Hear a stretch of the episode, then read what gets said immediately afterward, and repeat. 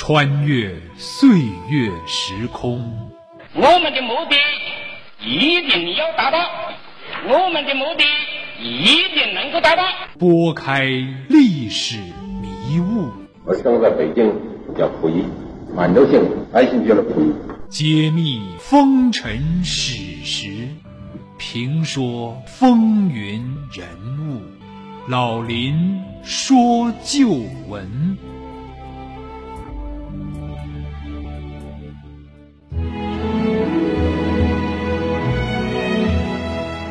亲爱的听众朋友，大家好，欢迎您收听辽宁都市广播 FM 九二点一，每周日早七点至八点，由林霄带给您的《老林说旧闻》节目。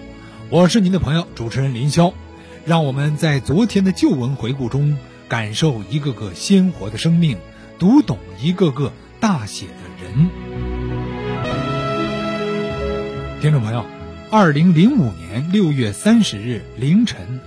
我国当代著名书画家、教育家、国学大师、北京师范大学教授启功先生因病在北大医院逝世，享年九十三岁。北京师范大学在英东学术会堂设置灵堂，数以万计的校内外各界人士前往吊唁，沉痛悼念一代书法泰斗启功大师。启功先生还担任故宫博物院顾问。国家文物鉴定委员会主任委员、中国书法家协会主席、中国佛教协会常务理事，悼念的人们深知国学大师启功不仅对文化艺术情有独钟、造诣极深，他的书法艺术成为难得的极具收藏价值的墨宝，而且在爱情道路上，他更是执着专一，令人感动。更令人称道的是他的无私淡泊的人格。上世纪九十年代，他多次的将自己的书画在内地和香港进行义卖，然后将所得款项全部捐给了北京师范大学，或资助给那些穷困的孩子。前不久，我在网上啊看了一家大型的拍卖行的这个价格，其中呢有启功的一幅行书，八十厘米乘四十厘米的书法，卖了七百万元人民币，仅次于毛泽东的一幅草书。启功出身皇族，是雍正皇帝的后裔，但因其父亲和祖父早逝，家道中落，一生坎坷，但最后却成为我国当代最杰出的古典书画家。其造诣被誉为是书画泰斗、画坛宗师，同时他还是文物鉴定家，是进入二十一世纪后硕果仅存的国宝级大师。启功是我国一代国学大师、著名书法家，北京师范大学教授、故宫博物院顾问。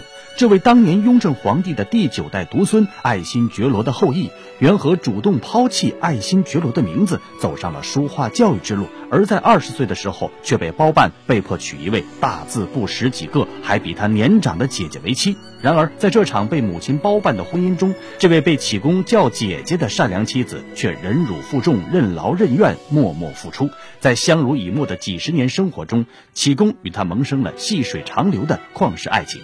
他们经历了漫长的历史动荡和岁月的洗礼，甘苦与共，忠贞呵护。一直在妻子病逝后，在他孤独的三十多年里，一直拒绝所有仰慕者和其他好意的说媒人，却给自己的姐姐留下了刻骨铭心的爱的呼唤，直到他九十三岁去世。请听老林说旧闻：启功和他姐姐的爱情传奇。爱新觉罗启功。他的先祖是雍正的儿子，乾隆的弟弟弘昼，他是乾隆皇帝的第九代孙。他的先祖比哥哥弘历晚生了一个多小时，却注定了他与爱新觉罗弘历，也就是乾隆皇帝的这种君臣关系，以及与哥哥截然不同的命运。但是启功在所有的书画、著作、文章和书信中啊，从未用过爱新觉罗。他诙谐地说。本人啊，姓启，名公，字元白，不吃祖宗饭，不当八旗子弟，全靠自己的本领谋生。启功一九一二年七月二十六日生于北京，他的童年非常坎坷。虽为皇室后裔，但是到了启功的高祖父这一代啊，因为不是正史所生的嫡系长子，而被列入了旁支。跟着当侧室的母亲搬出了王府，从此呢，家道开始没落。启功一岁的时候啊，就不幸丧父了。他家里的开支呢，全凭祖父的俸禄。十岁的时候呢，却又失去了曾祖父和祖父，家里没了主心骨，也没有了俸禄，全家面临窘境。前些年，央视纪录片《大师》曾采访晚年的启功，他回忆道：“在从前说说这封建的词儿，说家运到这份儿啊，那没话讲。这游的人呢，一连串儿我本家在后没几年全死。我们家是唐支的皇族啊，皇族而不皇，是不是？是那一族。”可是不够那么皇。爷爷没了，因为要偿还债务，家道呢已经开始败落的一贫如洗，以至于启功都无力求学了。在曾祖父得意门生戴随之的帮助下，启功勉强入校学习。启功当时想：你供我上学，可我母亲和一个没出嫁的姑姑谁管啊？再说，我总不能靠着别人的资助来过日子吧？于是呢，他就央求戴老先生：“我想谋求个职位，哪怕一个月挣二三十元也好，奉养母亲和姑姑啊！你看这么点小孩，他多懂事儿。”启功明白自己是彻底被遗弃的贵族后裔，那何不隐其姓，先解决生计，再图自己的发展？开朗乐观的他便独创了启姓，自当始祖了。启功后来自述啊。我既然叫启功，当然就是姓启名功。现在很多姓爱新觉罗的，非常爱夸耀自己的姓，也希望别人称他姓爱新觉罗，别人也愿意这样称他，觉得这是对他的一种恭维。这其实很无聊。事实证明，爱新觉罗如果真的能作为一个姓，他的儒也罢，荣也罢，完全要听于政治的摆布。这还有什么好夸耀的呢？何必抱着他津津乐道呢？这是我从感情上不愿意以爱新觉罗为姓的原因。我虽不愿意姓他，但我确实是清代皇族的后裔。我是雍正皇帝的第九代孙。我的先祖在乾隆继位之后啊，被封为亲王。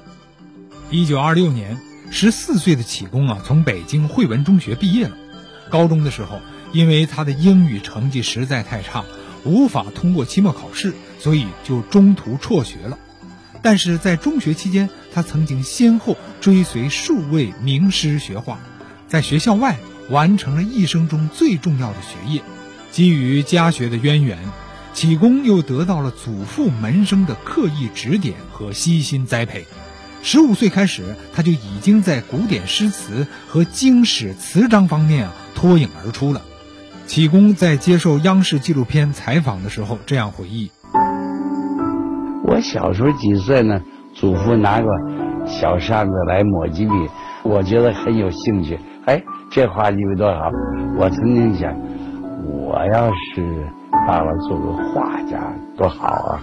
由于启功自幼便在他的祖父督促下学习书法和诗词，他功底十分深厚。启功随后独创了自己五三五不等分结构字体，即启功体书法。启功最早拜画家贾希民为师，学习书画鉴赏。他每个月月初的三天都会随老师去故宫看画展，每看一件作品啊，贾希民都为启功讲解相关的鉴赏与鉴定方面的知识。后来。傅心瑜和齐白石两位画家，则是对启功影响更大的两位老师。傅心瑜也是出身清朝的皇族，算起来是启功曾祖辈的人物了。启功最初呢向这位长辈学画的时候啊，傅心瑜总是问他有没有作诗，于是呢启功又开始学写诗。在名师的指导下，他不久呢就掌握了作诗的方法。至于绘画，启功常常会自己画上一个扇面，然后呢，在旁边题一首小诗。傅心瑜如果看到诗不错，就会高兴地给启功的画指点一二。启功的一位远房叔祖曾给齐白石做过一口上好的寿材，就此呢，他与齐白石相识了。后来，这位叔祖啊，就将启功推荐给了齐白石。齐白石啊，对启功的才华十分欣赏。有时候启功几天没过去，他就禁不住会念叨：“那个画画的小孩儿怎么老也没来呀？”在齐白石的门下，启功的绘画技艺啊，又有了长足的进步。启功中学没有得到毕业文凭，只是肄业，找工作十分困难。刚刚二十岁的时候，又被逼婚，需要养家糊口。当初呢，为启功一家募捐的两个人找到了启功的曾祖傅良的门生，曾经担任教育总长的傅增湘。傅增湘很欣赏启功的书画才华，于是呢，便把他推荐给当时的辅仁大学校长陈元。就这样，启功在当时的教会学校辅仁大学附中啊，获得了教一年级国文的工作。但是好景不长，因为分管附中的教育学院院长啊，发现启功连高中文凭都没有，就把他给辞退了。陈元知道这事儿之后啊，又把启功召回到辅仁，让他在美术系当了一名助教。他相信，英雄不问出处，师从贾新民、傅新余、齐白石的启功啊，既有绘画知识，又有绘画能力，完全能够胜任这个工作。可以说，对启功来说，陈元有知遇之恩。只是没想到，分管美术系的还是之前的那位院长。于是，启功呢再次失去了工作。到了一九三七年七七事变，北平沦陷了。只会写诗作画的启功啊，没有一技之长，一家人陷入困顿。启功的八叔祖当时呢正在北平市政府当一个小职员，于是就给他在秘书厅谋了一个助理员的位置。从一九三八年的三月到八月，启功呢做了很短的一段伪职。另据史料记载，启功在这一段时间还曾在一个教馆工作了一段。一九四九年新中国成立以后，全国高等院校院系调整，辅仁大学并入到北京师范大学，启功终于再次进入了北京师范大学。一九五七年，在校长也是恩师陈元的主持下。评议新增教授人选，启功在会上破格全票当选为教授。启功不仅对文化艺术情有独钟，他在爱情道路上的经历也是颇具传奇色彩。他与年长自己两岁多的张宝琛相伴了四十三个风雨春秋，患难与共。虽然没有后代，却给启功留下了无限的怀念。那么，这位比启功大两岁的姑娘究竟是怎样的一位妻子呢？广告之后，欢迎您继续收听。